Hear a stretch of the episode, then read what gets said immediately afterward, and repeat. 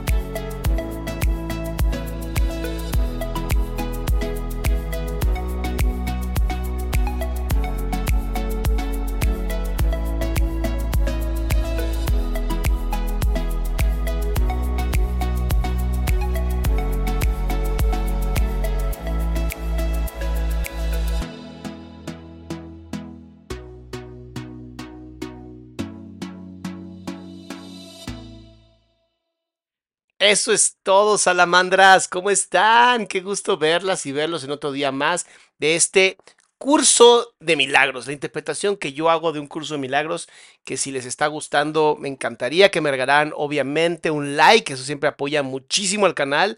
Eh, obviamente sus comentarios siempre son bien recibidos, me encanta leerlos. Aquí tenemos a Starbellion, ¿no? Eh, Berry, ¿cómo estás? Lupe. Tenemos también a Masha. Muchísimas gracias por estar aquí también. Y bueno, ¿qué les digo? ¿Cómo se le hace con un alcohólico narcisista? Órale. ¿Qué te digo? Está, está complicado. Pero bueno, el día de hoy, mi querido Tony, ¿cómo estás? Laura, también qué gusto. Pues oigan, qué gusto tenerlas y tenerlos aquí el día de hoy para esta interpretación de un curso de milagros. Pero antes me gustaría agradecer que em, Grupo Punto de Partida, que es una clínica, no es una, perdón, son siete clínicas eh, en Monterrey, en México, en Ciudad de México, están apoyando este canal y pues obviamente nosotros también nos vamos a apoyar a ellos. Y bueno, ¿qué les quiero decir?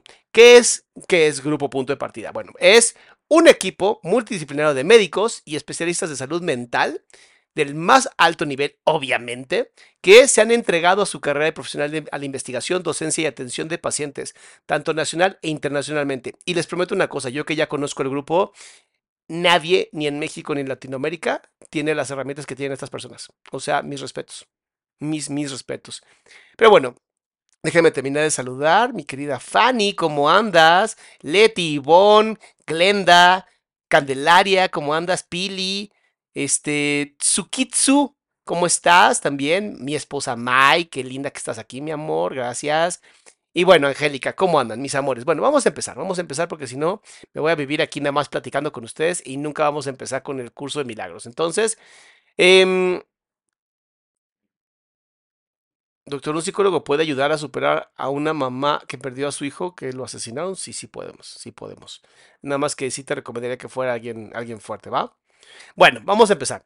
Yo me quedé en este que era el altar de Dios, ¿se acuerdan? Nada más déjenme inspirarme. Ah, respiramos un poquito. Y bueno, empecemos. Dice, solo se puede aceptar la expiación dentro de ti, liberando la luz interior. O sea, la única forma de aceptar que no estás separado de Dios o no estás separada de Dios es cuando permitas que tu ser brille, cuando tú brilles.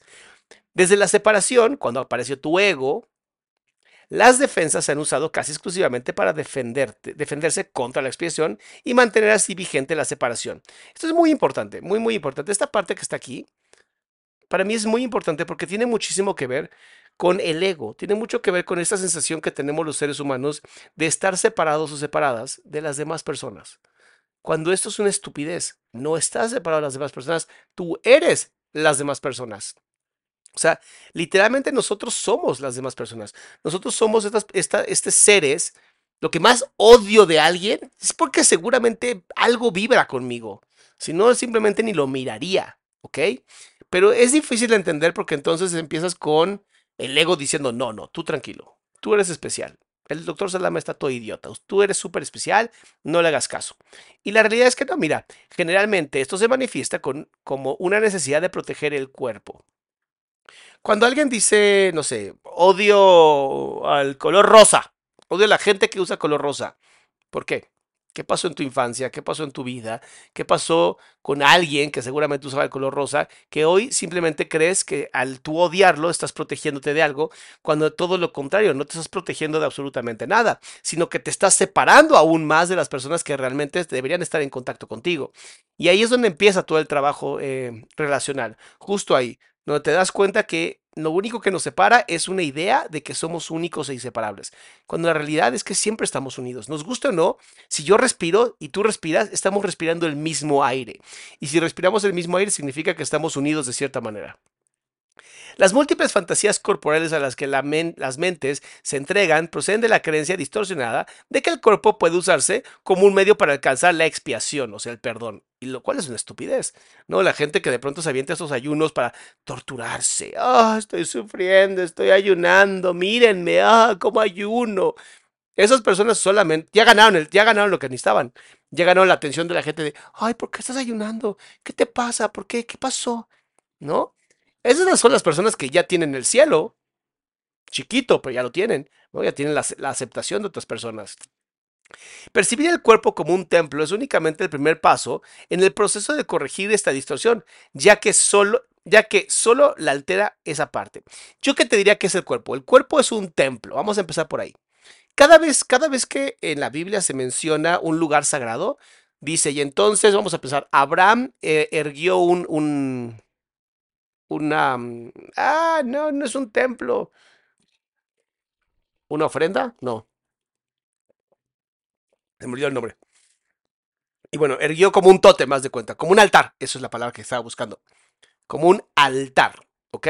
Entonces, si cada vez que hay un lugar santo se hiergue un altar, ¿por qué no pensar que esto puede ser un altar?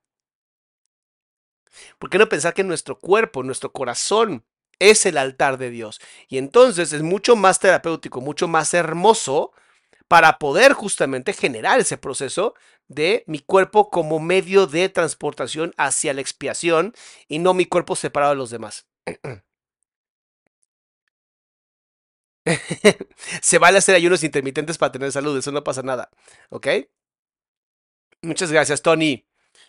Dice, dicha percepción del cuerpo ciertamente reconoce que la expiación en términos físicos es imposible. El siguiente paso, no obstante, es darse cuenta de que un templo no es un modo alguno una estructura. Su verdadera santidad reside en el altar interior, en torno al cual se erige la estructura.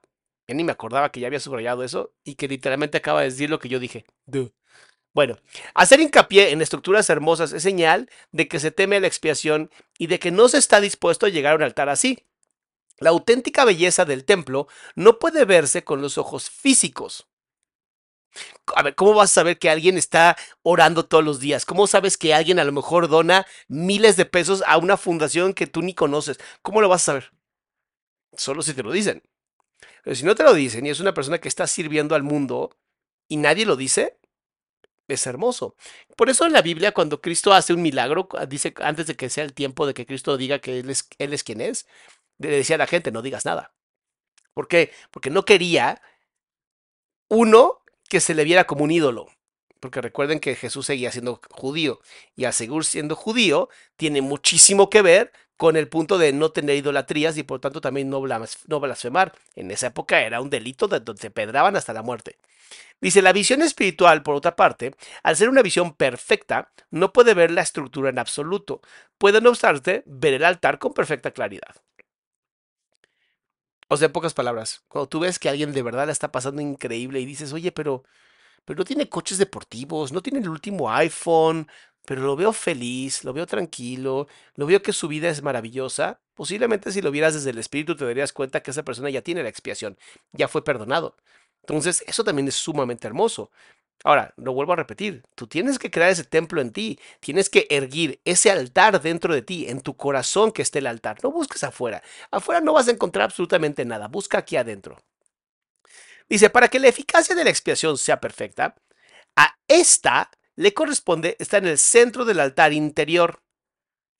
Aquí, en el corazoncito. Dice, desde donde subsana la separación y eh, restituye la plenitud de la mente. En otras palabras, entender que aquí hermosamente en tu corazón se encuentra absolutamente todo y eso es lo único que va a hacer que te unas tanto a Dios como a Jesús como a las demás personas. Antes de la separación, la mente era invulnerable al miedo, ya que el miedo no existía. Tanto la separación como el miedo son creencias falsas que tienen que deshacerse a fin de que se pueda restaurar el templo y abrir el altar que reciba la expiación. ¿Te acuerdas de la historia del rico que llega con Jesús y le dice, es que he hecho todo, maestro, y simplemente no puedo, con, con no, no, logro encontrar la paz? Y Jesús le dice, bueno, pues vende todo y, sígueme. Y entonces le dice el, el, el, rico, no, yo no puedo, o sea, ¿qué te pasa, cabrón? No mames, ¿no? Todo pinche dinero que acabo de hacer. Entonces, ¿aquí qué te está diciendo? Justamente que el miedo que tienes a soltar, el miedo que tienes a dejar de ser tal vez como ha sido durante miles, bueno, no miles, tal vez decenas de años que dices, oye, es que no me gusta como soy, no me gusta encabronarme siempre por lo mismo, pero es que así soy. Pues no, así te has construido, así te has enamorado de ti, así te has generado justamente ese pues proceso que hoy ya no te está funcionando y que ya no te gusta, pero no puedes decir, es que así soy, no, así no eres, así te construiste. Cuando tú naciste, no eras nada. Eras nada, eras todo y eras nada. Eras como el gato de Schrödinger. Tanto estabas vivo como estabas muerto, nadie sabía hasta que abría la caja. Y en cuanto fuiste abriendo tu caja, tu corazón, y te fuiste dando cuenta de si estabas bien o estabas mal y empezaste a crearte, pues sí, si generaste un problema. Pero bueno, fuera de eso no te preocupes, para eso existe la expiación, para poder salir de todo esto. Dice, esto supone el fin de la separación al poner dentro de tu I la única defensa eficaz contra todo pensamiento de separación, haciendo de este modo que seas absolutamente invulnerable. Y aquí mucha gente lo confundió y estas películas súper chafísimas como de ¿y tú qué sabes? y El secreto y esas mamadas que luego sacan para hacer dinero. Es justamente lo mismo cuando te dicen, es que tú eres Dios. No, no digan mamadas, no eres Dios. ¿Tendrás una chispita de Dios que vamos a llamar el Espíritu? Sí. ¿Puedes literalmente pedirle a Dios que ocupe tu cuerpo para fungir con lo que Él necesite en esta tierra? También. ¿Estás seguro o segura que quieres? O sea, ¿te atreves a de verdad? Si de pronto Dios te dice, vende todo y vámonos a Colombia, vamos a Venezuela a ayudar a los pobres, ¿lo harías? Creo que la respuesta de muchos sería no, porque todavía no estamos tan expiados, todavía no estamos tan disponibles. Dice, el que todos acepten la expiación es solo cuestión de tiempo. Dos mil años parece mucho tiempo, pero ahí vamos. Dice, tal vez parezca que esto contradice tu, tu libre albedrío, dada la inevitabilidad de que la decisión final, pero en realidad no es así. Pues obviamente no, si yo le digo al Espíritu Santo, toma mi cuerpo, habla a través de mí, yo libremente estoy eligiendo, pues, ser servicial a. La pregunta es, muchas veces tú estás adicto a algo, muchas veces estás adicto a las redes sociales, a la aprobación de otros, al aplauso, al amor de otras personas y al final tú, tú no lo elegiste. Entonces no eres tan libre como tú crees. Puedes aplazar lo que tienes que hacer y eres capaz de enormes decisiones, dilaciones, perdón. Pero no puedes desvincularte completamente de tu creador, por más que digas que eres ateo, por más pendejadas que digas, soy ateo y no hay una sola prueba de que Dios existe, pues tampoco hay ninguna que diga que no, entonces no mames, ¿sabes? En ese momento, tú siempre vas a estar unido por más que digas que Dios no existe. Dice, quien fija los límites de tu capacidad para crear falsamente, no, ¿quién fija los límites de tu capacidad para crear falsamente? Una voluntad aprisionada engendra una situación tal que, llevada al extremo, se hace completamente intolerable. La resistencia al dolor puede ser grande, pero no ilimitada. A la larga, todo el mundo empieza a reconocer, pero muy vagamente, que sea que tiene que haber un camino mejor. Totalmente de acuerdo. En un momento, en un momento sí. Y llega un punto donde dices, ya estoy hasta el culo de tanto dolor, honestamente. Masha, como siempre, mi amor, muchas gracias por apoyar el canal. Dice, a medida que este reconocimiento, a medida que este reconocimiento se arraiga más, se arraiga más, acaba por convertirse en un punto decisivo en la vida de cada persona. Esto finalmente vuelve a despertar la visión espiritual y, al mismo tiempo, mitiga el apego a la visión física. Este alternar entre los dos niveles de percepción se experimenta normalmente como un conflicto que puede llegar a ser muy agudo. Aún así, el desenlace final es tan inevitable como Dios. En pocas palabras, hazle como quieras, peleate con quien quieras, vas a terminar en el mismo lugar que todos.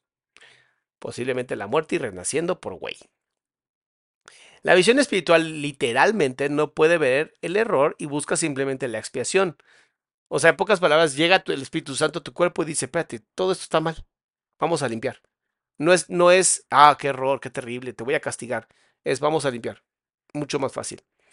Todas las soluciones que los ojos del cuerpo buscan se desvanecen. La visión espiritual mira hacia adentro e inmediatamente se da cuenta de que el altar ha sido profanado y de que necesita ser reparado y protegido.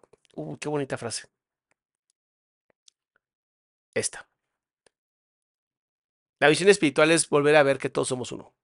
Eso para mí es la visión espiritual. Aceptar que todos somos uno. Y ya. Y que de verdad, si amas al prójimo como a ti mismo y amas a Dios ante todo, con toda tu fuerza, con todo tu corazón, es suficiente. Que la gente me dice que yo quiero algo más, necesito algo más es que es amar a Dios con toda tu fuerza, con toda tu alma y amar a tu prójimo como a ti mismo. No está complicado. El problema es hacerlo. Porque decimos, ay, entonces, o sea, entonces no hay como un atajo, pues es el mejor y más rápido. Dice, perfectamente consciente de la defensa apropiada, la visión espiritual pasa por alto todas las demás y mira más allá del error hacia la verdad. Debido a la fuerza de su visión, pone a la mente a su servicio. Ah, qué bonita pinche frase. Déjame ponerla acá. Esto restablece el poder de la mente y hace que las demoras le resulten cada vez más intolerables y al darse cuenta que lo único que hace es añadir dolor innecesario. Como resultado, la mente se vuelve cada vez más sensible a lo que antes habría considerado solo pequeñas molestias.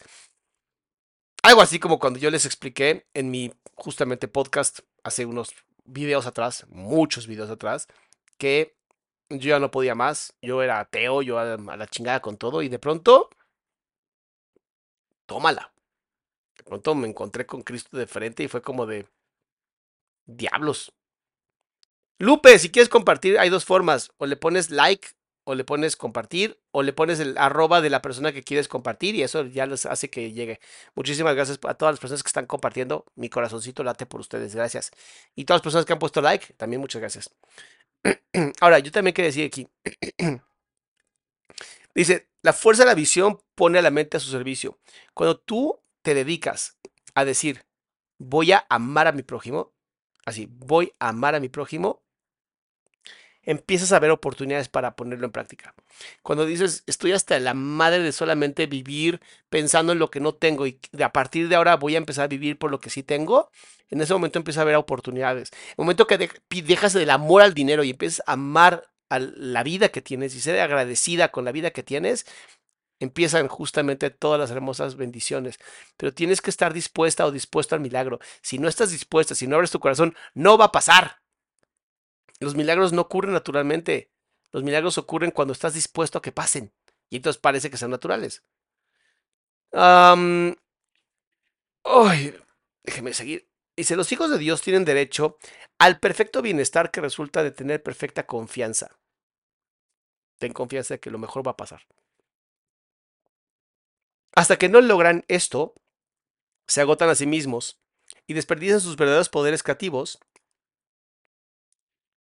en futiles intentos de obtener un mayor bienestar valiéndose de medios inadecuados.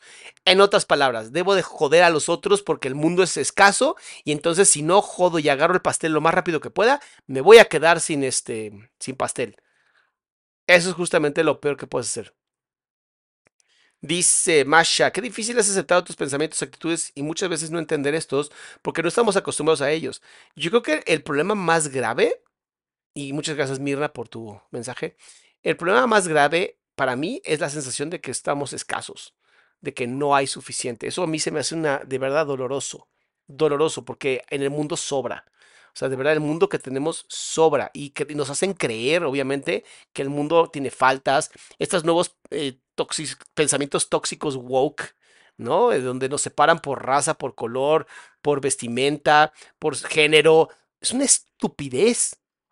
O sea, mientras más nos separemos, y lo decía, lo decían, bueno, lo han dicho los mejores eh, estrategas de guerra del mundo, mientras más divides, más vences. Entonces, por favor, a la chingada con estos pensamientos idiotas de separación y empecemos otra vez a unirnos, por Dios. Dice, sin embargo, los medios reales ya les han, ya, ya les han sido provistos y no, no requiere esfuerzo alguno por su parte. La expiación es la única ofrenda digna de ser ofrecida en el altar de Dios, o sea, en tu corazoncito debido al valor que el altar en sí tiene. Fue creado perfecto y es absolutamente digno de recibir perfección. Tu corazón ya es perfecto. Tú ya eres perfecta. Tú ya eres perfecto. Es increíblemente hermoso. Dice, ¿qué pasa cuando los demás agarran el pastel y tú con las migajas? Betty, es que te estás equivocando, mi amor. Donde tú estás y hay migajas, no es ahí. Te tienes que ir a un lugar donde no, la gente no se viva en la escasez. Te tienes que vivir en el mundo hermoso, hermoso de abundancia en el que estamos. Dice, mm, entre Dios y sus creaciones existe una perfecta interdependencia. Él depende de ellas porque las creó perfectas. Les dio su paz para que nada les pudiera alterar ni engañar. Siempre que tiene miedo, te has engañado a ti mismo y tu mente no puede servir al Espíritu Santo. Voy a, eh, voy a Voy a poner esto así, mira, así. Eso te deja, cada vez que tienes miedo estás en el ego. Así de fácil. Cada vez que estás en el miedo, estás en el ego. Dice, eso te deja hambriento, pues te niega el pan de cada día. Qué bonito. Por eso la, mejor oración que existe es justamente la, del Padre Nuestro. Dios, Dios se siente solo sin sus hijos y sus hijos se sienten solo sin Él. Tienes tienen que aprender a ver el mundo como un medio para poner fin a la separación. La expiación es la garantía de que finalmente lo lograrán. Qué bonita frase es esta. El mundo, el mundo que tenemos hoy, el mundo hermoso en el que estamos hoy, por más que lo sientas difícil, por más que lo sientas doloroso, es un mundo para aprender. No es un mundo para consumir, no es un mundo para pelear, no es un mundo para joder al otro, es un mundo para aprender, para ser curiosos. Y vaya que podemos ser curiosos, o sea, tenemos internet, por Dios. ¿Sabes lo hermoso y lo increíblemente magnífico que es internet? Donde absolutamente todas las dudas que tengas, alguien las tuvo y ya las subió y podemos ir aprendiendo cada vez más. A mí me encanta, a mí personalmente me encanta. La curación como la liberación del miedo. Dice, vamos a hacer ahora hincapié en la curación. El milagro es el miedo, la expiación el principio y la curación el resultado. Hablar de una curación milagrosa es combinar impropiamente dos órdenes de realidad diferentes. Una curación no es un milagro. La expiación, el último milagro, es un remedio y cualquier clase de curación es el resultado. Es irrelevante a qué clase de error se aplique la expiación. Toda curación es esencialmente una liberación del miedo. Uy, esto está buenísimo, déjame ponerlo. Este sí me gustó. Toda curación es la liberación del miedo. Y la única forma de liberarte del miedo es cuando de verdad digas, yo no estoy separado de Dios. Yo soy parte de este árbol al que llamamos Dios este árbol está en la tierra, que llamamos Dios, esa tierra en el universo, al que llamamos Dios, este universo en múltiples universos a los que llamamos Dios. Y yo soy parte de ese árbol, yo soy parte del fruto. Por eso en la Biblia, cuando se habla de que el faraón empieza a, mm, su corazón se empieza a endurecer, lo que te está diciendo es que se está alejando tanto del árbol que la hoja o la, o la fruta que puede llegar a ser el faraón se está alejando tanto que se empieza a secar, se empieza a morir, porque ya no le está llegando la energía divina. Para poder llevar a cabo tú mismo debes de estar libre de todo miedo. No entiendes lo que es una curación debido a tu propio miedo. Un paso importante en el plan de la expiación es deshacer el error de todos los niveles. La enfermedad o mentalidad no recta es el resultado de una confusión de niveles, pues, pues siempre comporta la creencia de que lo que está mal en un nivel puede afectar diversos u otros. O sea, tú crees que una enfermedad, si llega a ser peor, es porque está afectando más niveles, ¿no? Pero tiene que empezar desde el pensamiento. Rosalba me escribió algo tan bonito. Dice, ¿has pensado que tal vez todo el amor y el agradecimiento que tenemos hacia ti haya sido lo que te guió hacia tu experiencia espiritual? No lo había pensado y ahora, Rosalba, te lo agradezco porque ahora justamente lo estoy pensando, ¿eh? Dice... Mm, nos hemos referido a los milagros como un medio de corregir la confusión de niveles, ya que todos los errores tienen que corregirse en el mismo nivel en el que ocurrieron. Aquí, aquí, aquí, aquí está el error. Aquí es el error. Creer que estamos separados. Creer que lo que yo siento es causa de otras personas. Creer que yo solamente reacciono al mundo cuando yo tengo el poder de responder al mundo. Y para eso vino Cristo, para enseñarnos, hey, dejen de pinche reaccionar y empiecen a responder. Para eso vino Cristo, para enseñarnos el error del pensamiento. Y han pasado 2023 años y seguimos en el mismo error. No hemos aprendido casi nada. Si solo la mente puede errar, ¿necesitas más? El cuerpo solo puede actuar equivocadamente cuando está respondiendo a un pensamiento falso. El cuerpo no puede crear y la creencia de que puede, error básico da lugar a todos los síntomas físicos. Las enfermedades físicas implican la creencia en la magia. La distorsión que dio lugar a la magia se basa en la creencia de que existe una capacidad creadora en la materia que la mente no puede controlar. Por eso es increíble que haya gente que incluso estando en, lugares donde hay altos niveles, altos niveles de contagio, no se enferman. Y dirías, ¿por qué? Pues porque simplemente en su mente saben que están haciendo algo bueno y no se enferman. Ahora, si te enfermas, no habla de que estés mal. Si te enfermas, es tienes que seguir trabajando. Yo me enfermé la semana pasada de gripe y sé que tengo que seguir trabajando en mí. Sé que tengo que seguir trabajando en vez de en reaccionar, responder. No es un camino fácil, es un camino bastante difícil y lo tomamos, yo en mi caso, porque no me quedo de otra, ¿verdad? Mm pude haber ignorado el llamado y aún así decidí no hacerlo. Con todo y que me llevó a bastantes separaciones de varias personas. Pero bueno, así es la vida. Honestamente, así es la vida. Dice, este error puede manifestarse de dos formas. Se puede creer que la mente puede crear falsamente en el cuerpo o que el cuerpo puede crear falsamente en la mente. Cuando se comprende que la mente, lo, el único nivel de creación, no puede crear más allá de sí misma, ninguno de estos dos tipos de confusión tienen por qué producirse con tu mente no puedes crear un cuerpo. Tu mente solamente es un cuerpo encarnado. Y eso es lo hermoso. Cuando tú... Mm, cuando tú trabajas en ti, en crearte a ti como una versión sin miedo, como una versión de abundancia, como una versión... Eh, como una versión hermosa, de, llena de amor, que puede dar amor y entregar mucho amor, en ese momento tu cuerpo solamente es el vehículo, pero tu cuerpo es lo que es. ¿Cómo puedes crear en tu cuerpo, haz de cuenta, cómo puedo yo crear en mi cuerpo algo más bonito? Solamente trabajando en mi cuerpo. O sea, lo físico trabajando en lo físico. ¿Cómo puedo crear con mi mente? Creo en mi mente y luego transformo con las manos. Pero a nivel espiritual, el cuerpo es completamente obsoleto a nivel espiritual tu cuerpo no sirve para nada.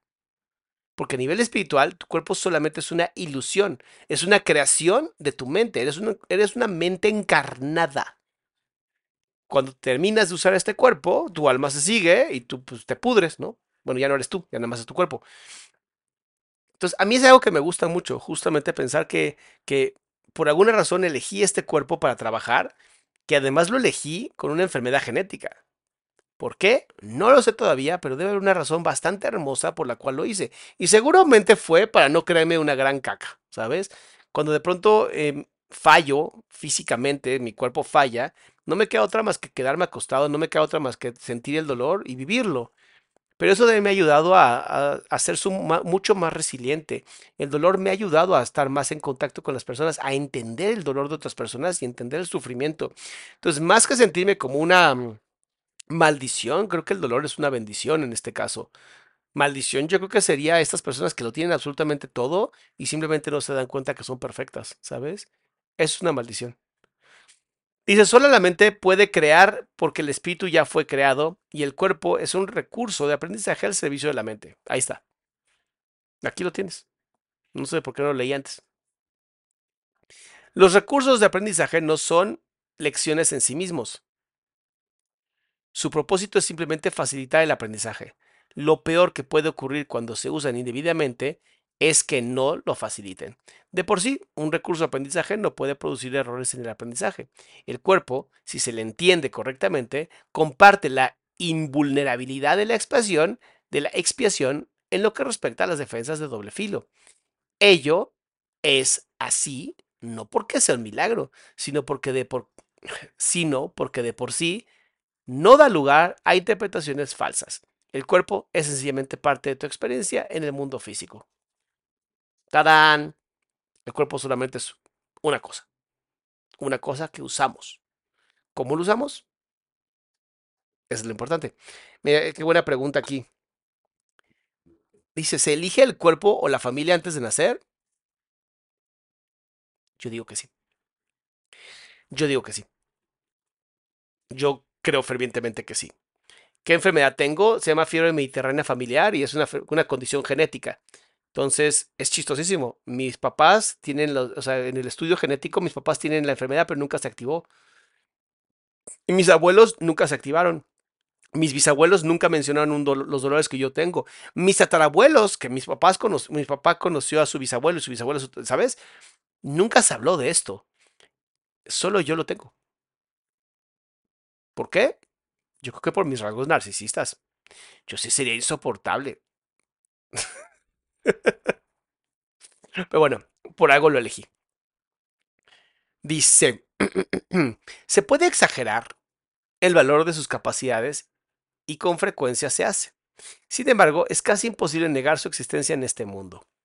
Los que lo hacen se dedican a una forma de negación particularmente inútil. En este caso, el término inútil significa únicamente que no es necesario proteger a la mente negando lo no mental. Si uno niega este desafortunado, desafortunado aspecto del poder de la mente, está negando también el poder mismo. Todos los remedios materiales que aceptas como medicamento para los males corporales son reafirmaciones del principio mágico, en pocas palabras. Cada vez que tú, en vez de entender para qué te enfermaste, te tomas algo, pues en ese momento dejas de, mm, de entender, ¿no? Te vas a, quiero la solución la gente que me dice, oye, es que me, dan dolores de cabeza. ¿Por qué? Mm, pues no sé, nada más me dan. Bueno, ¿y qué haces? Toma una pastilla. Pues entonces te van a seguir dando porque no estás aprendiendo el mensaje. Cuando yo entendí que la enfermedad que yo tenía me ayudaba a ser humilde, me ayudaba a, mantenerme en la tierra, me ayudaba a ser más persistente, dejé de enfermarme tan seguido. Yo me enfermaba muy seguido. Yo vivía con dolor, se los prometo, vivía con dolor. Y de pronto, en cuanto empecé a entrar en Cristo, en cuanto empecé a orar, en, empecé a necesitar cada vez menos medicamento. Porque empecé a entender que yo tenía esta, esta enfermedad para darme un mensaje. En cuanto el mensaje es dado, pues la expiación aparece, pues como pues ya para qué seguimos castigando a este güey, ¿no? O para qué seguimos dándole la tarea, o para qué seguimos dándole el mensaje si ya lo entendió, ya lo reconoció, ya lo superó. Por eso hay tanta gente que de pronto dicen, oye, este, esta persona estaba ya desahuciada de cáncer y se hizo súper religiosa y se curó de la nada. ¿Por qué? que no fue de la nada, es que aprendió el mensaje. Ahora, hay mensajes que luego no te puedes curar, porque los aprendiste muy tarde. Entonces no sean resentidos. Mm. Dice, el cuerpo sirve para disfrutar experiencias como humano y vivir las diferentes emociones. Sí, mi amor, totalmente. No estamos negando eso del cuerpo. Lo que estamos diciendo es que el problema es que nos volvemos adictos a eso. Nos volvemos adictos a las experiencias. Nos volvemos adictos al placer. Evitamos a más, a más no poder el, el, el sacrificar el placer inmediato por algo más adelante. O sea, por eso la gente vive todo el tiempo en, en la sensación completa de la escasez. Pues porque dicen, no, yo quiero placer ahorita. Yo quiero el like ahorita. Yo quiero esto ahorita. Y dejan de intentarlo. Ay, hice un video de YouTube, no tuvo éxito, entonces lo dejé. ¿Neta? ¿Así? ¿Ya? ¿A la chingada? Dice Lidia, si se elige absolutamente todo, hasta la forma y el tiempo en que morimos, no, eso no lo puedes elegir. No eliges el tiempo que te mueres. Eh, no puedes elegir el tiempo que te mueres a menos que te hagas la automorición, lo cual no recomiendo para nada. Pero mm, sí creo que elegiste el cuerpo y todo para vivir esta experiencia. Dice, ¿qué pasa cuando has tenido un desorden bipolar desde los 14 y tengo 46 y tengo la enfermedad de Hashimoto? ¿Qué pasa con los medicamentos? Gracias. Carolina, ¿los sigues tomando hasta que empieces a trabajar en tu espiritualidad? Obviamente, yo no soy médico, yo no te voy a quitar ningún medicamento, pero sí te puedo empujar a decir, hey, empieza a orar, empieza a conectar, empieza a ser más servicial, empieza a amarte, empieza a entender para qué tienes estas enfermedades. No dejes el medicamento hasta que el medicamento te empiece a hacer daño. Yo, yo reduje el, consumo de medicamento que yo, yo tomaba porque empecé a entender la enfermedad y entonces cada vez que tomaba el medicamento me daba diarrea. Entonces dije, ok, significa que ya el medicamento no me está ayudando. Entonces, ¿qué tengo que hacer? Ah, ok, pues voy a reducirlo. Lo tomaba una vez al día, luego lo empecé a tomar una vez cada dos días, luego una vez cada tres días y ahora tomo una vez a la semana. Y estoy empezando a practicar ya no tomarlo. Pero tampoco te voy a decir, oh, deja el medicamento, ya, Jesús te ayudó. No, hasta que menos que de verdad venga Jesús y nos cure como siempre lo hizo, en ese momento fue increíble. Dice Eva, ¿por qué sigue siendo usted iracundo si estuvo con Jesús? Porque no me hice Jesús, mi amor. Porque justo uno de los trabajos que yo tengo que hacer es la ira. Ese es como mi trabajo. O sea, yo nunca dije que soy perfecto, yo nunca dije que soy iluminado, yo nunca dije que ya había, ya estoy así, oh, perfecto, Dios, qué maravilla. Entonces, no pongan palabras en mi boca, mi amor, ¿va? Es, Adrián tiene que seguir trabajando en sí mismo, claro que sí. Y no sabes, cómo, uy, de las cosas que yo he podido poner en Twitter que me he detenido, de los comentarios violentos que los aquí los haters ponen que de pronto me dan ganas de contestarles tres veces peor. Me detengo y los bendigo en mi cabeza. Dice Rodolfo. Eh, en el episodio 4 dijo que pidiéramos un milagro antes de dormir y pedí dejar el insomnio y no sé, pero ahora me duermo temprano y no batallo, me levanto temprano y empecé a trabajar y me siento muy bien. ¡Ah, huevo, Rodolfo! Te amo, mi amor, qué chingón eso que hiciste. Dice, este es el primer video que veo de la serie y no entiendo nada. No te preocupes, XD, pronto vas a entender. Ponte a ver los otros, los otros de la serie, ¿va? La fe y el amor en Dios nos enseña a aceptar nuestra enfermedad y canalizarlo para el bien. Qué bonito, Rosalía, qué bonito mensaje. Dice, sigue aquí, ¿eh? Este es el primer paso que nos conduce a la creencia de que el cuerpo es la causante de tus propias enfermedades. El segundo paso, en falso, es tratar de curarlo por medio de agentes no creativos. Esto no quiere decir, sin embargo, que el uso de tales agentes con propósitos correctivos sea malo. A veces la enfermedad tiene tan aprisionada a la mente que temporalmente le impide a la persona tener acceso a la expiación. O sea, en pocas palabras, no me salgan con la mamada de que, ah, yo no voy a tomar medicamentos. No. Primero entiendan la enfermedad. Entiendan la enfermedad. Y después traten de quitarse los medicamentos. No al revés. En este caso, tal vez sea prudente usar un enfoque conciliatorio entre el cuerpo y la mente en el que algo externo se le adjudica temporalmente la creencia de que puede curar. No está mal pensar que una pastilla te puede curar. Lo que está mal es simplemente creer que es la única forma en cómo te puedes curar. Dice... Mm, ay, muchas gracias, Totoyeka. Muchas gracias por ese mensaje bonito. Dice, esto se debe a que lo que menos puede ayudarlos, ah, esto se debe a que lo que menos puede ayudar a lo que no está en su mente recta o al enfermo es hacer algo que aumente su miedo. O sea, pensar que la única forma de curarte es tomando la medicina es miedo, es vivir en escasez. Hay muchas otras formas de curar un cuerpo, ¿sabes? Nos da miedo. Dice, de por sí ya se encuentra en un estado debilitado debido a esto. Exponerle prematuramente a un milagro podría precipitarlo al pánico, lo cual es muy probable que ocurra en aquellos casos en los que la percepción invertida ha dado lugar a la creencia de que los milagros son algo temible. El valor de la expiación no reside en la manera en que se expresa. De hecho, si se usa acertadamente, se expresará inevitablemente en la forma en que resulte más beneficiosa a aquel que le va a recibir. Esto quiere decir que para que un milagro sea lo más eficaz posible debe expresarse en un idioma que él que lo ha de recibir pueda entender sin miedo. Eso no significa que sea necesariamente el más alto nivel de comunicación del que dicha persona es capaz. Significa, no obstante, que ese es el más alto nivel de comunicación de que la persona es capaz ahora. Entonces, si para ti una pastilla te va a curar y es para ti ese es el milagro, dátelo. No pasa nada, nadie te va a castigar. El propósito del milagro es elevar el nivel de comunicación, no reducirlo mediante el aumento del miedo. Vamos acá y acá. Dice aquí, dice Aida, mi gran problema son los miedos trabajo, me lo impongo, pero no ha sido suficiente. El miedo y las lágrimas y la depresión siguen ahí. Help. Pregúntate para qué necesitas ah, el miedo. ¿Para qué te está sirviendo el miedo hoy? Eso es bien importante. Ahorita quiero contestar preguntas porque ya me estoy cansando de la voz. Como que empecé a ver aquí el, libro y empecé como María me dije, no está funcionando esto. Entonces voy a empezar a contestar algunas preguntitas. Eso me va a hacer también salir un poquito del, de la ceguera que me acabo de meter yo solito a lo menso. Dice, yo tengo ovario poliquístico, tengo que tomar pastillas anticonceptivas y me ponen muy mal, pero ¿qué podría aprender de ello? Realmente me gustaría saber, muchas gracias, ¿qué significa ovario poliquístico para ti, mi amor? ¿Para qué sirve el ovario poliquístico en tu caso? ¿Para qué toma las hormonas? ¿Para qué te sirven? Busca el, busca el resultado de y vas a encontrar la razón de. O sea, ¿para qué sirve vivir con dolor? ¿No? Yo tengo dolor. ¿Para qué sirve vivir con dolor? Bueno, para uno, pues no créeme, no créeme inmortal, ¿no? El dolor hace que me sienta vivo, para no olvidarme de mi cuerpo, para hacerme entender que a pesar del dolor puedo hacer cosas, para no creer que soy perfecto, ¿sabes? Y obviamente mi cuerpo no es perfecto, mi alma sí. Entonces, si mi alma es perfecta, ¿en qué tengo que trabajar? Pues no en el cuerpo, en el alma. ¿Y cómo se trabaja el alma? A través de la espiritualidad.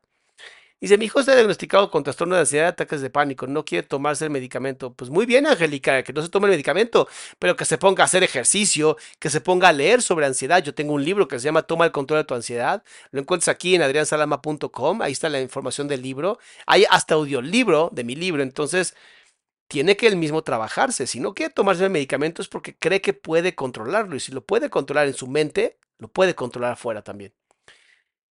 Entender por qué me pasa lo que me pasa. Y ahí estamos aquí para aprender. Así es, mi amor, justamente DC. Estamos en este lugar para aprender. Estamos en este momento. Los relámpagos. Estamos en este momento bellísimo de la vida para seguir aprendiendo, para seguir dando lo mejor de nosotros. Si nos detenemos, si nos ponemos a pensar que la solución siempre la van a tener otras personas y nunca nosotros, le estamos dando todo nuestro poder a otras personas, a otras cosas, y eso nos destruye. El poder está en nosotros, pero tenemos que accederlo, tenemos que accionarlo, tenemos que darnos esa oportunidad de decir, sí, me lo permito, me doy esta oportunidad de ser hoy la mejor versión de mí, lo cual para muchas personas es difícil. La depresión es una enfermedad del alma. Yo te diría que el alma no se puede enfermar.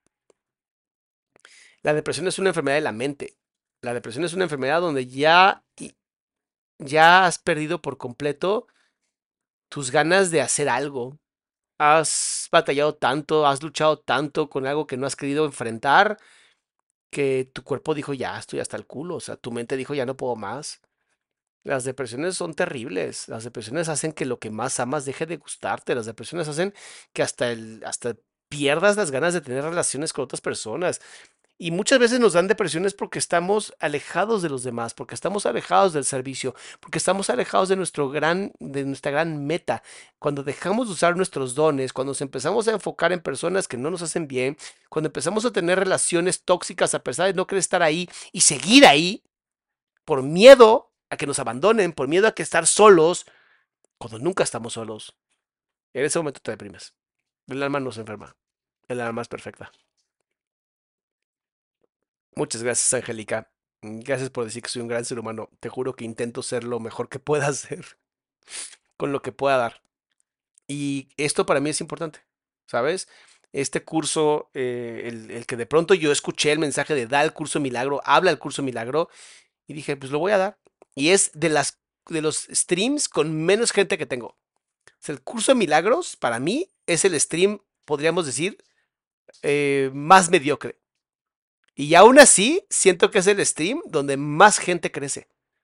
O sea, por más que en el chisme la pasamos increíble y hablamos de chingo amiga ayer y la pasamos muy bien, este es donde creo que más servicio tengo, donde más hago. Y si Dios hoy me está permitiendo hablarle a 163 personas en todas las plataformas, lo agradezco. Y lo agradezco con mi corazón así en la mano y hacia ti. Porque es algo que Dios me está permitiendo. Sí, me dice, para el chisme todo el mundo quiere. Ay, en el chisme todo el mundo está y la está pasando increíble. Pero ya hablar de temas donde tienes que ser responsable de ti mismo, donde solamente tú puedes sanar tu alma y que ya tengamos a 165 personas, wow, estoy feliz. Significa que somos 165 personas que vamos a estar cada vez más conectadas con Dios y eso para mí es increíble. Dice, cuando compré el libro de un curso de milagros y lo empecé a leer, no lo entendía y me dije, ojalá hubiera alguien que me lo explicara. ¡Tarán!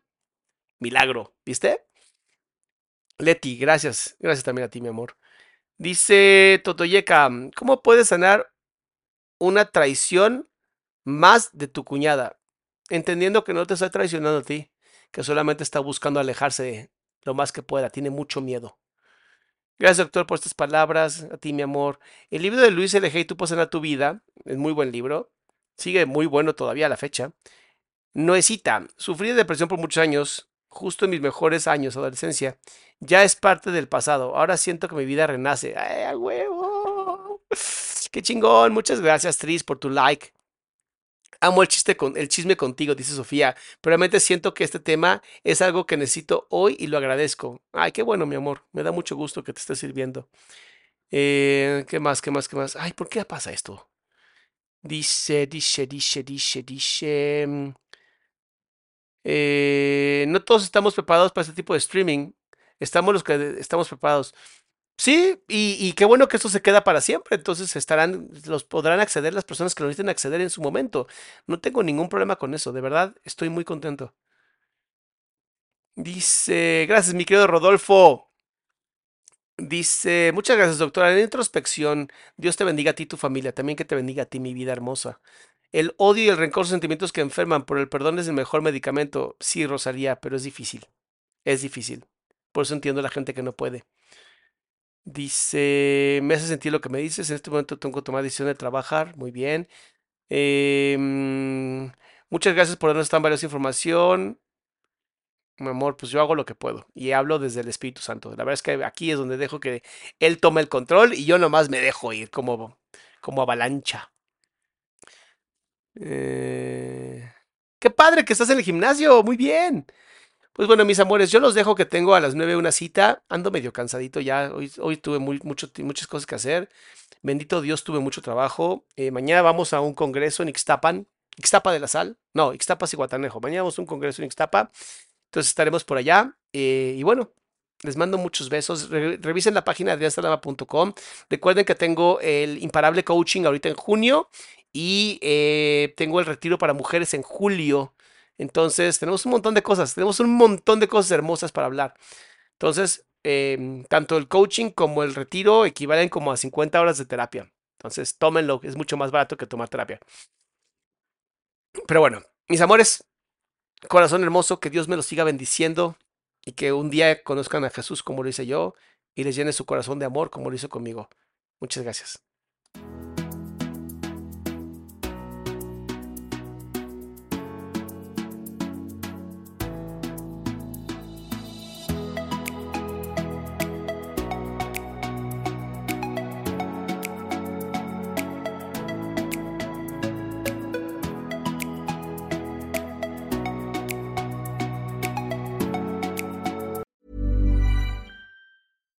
When we're on a budget, we still deserve nice things. Quince is a place to scoop up stunning high-end goods for 50 to 80% less than similar brands. They have buttery soft cashmere sweaters starting at $50, luxurious Italian leather bags, and so much more. Plus, Quince only works with factories that use safe, ethical, and responsible manufacturing. Get the high-end goods you'll love without the high price tag with Quince.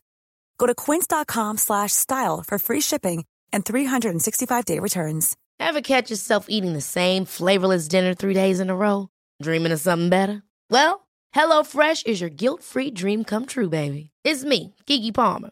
Let's wake up those taste buds with hot, juicy pecan-crusted chicken or garlic butter shrimp scampi. Mm. Hello Fresh. Stop dreaming of all the delicious possibilities and dig in at HelloFresh.com. Let's get this dinner party started.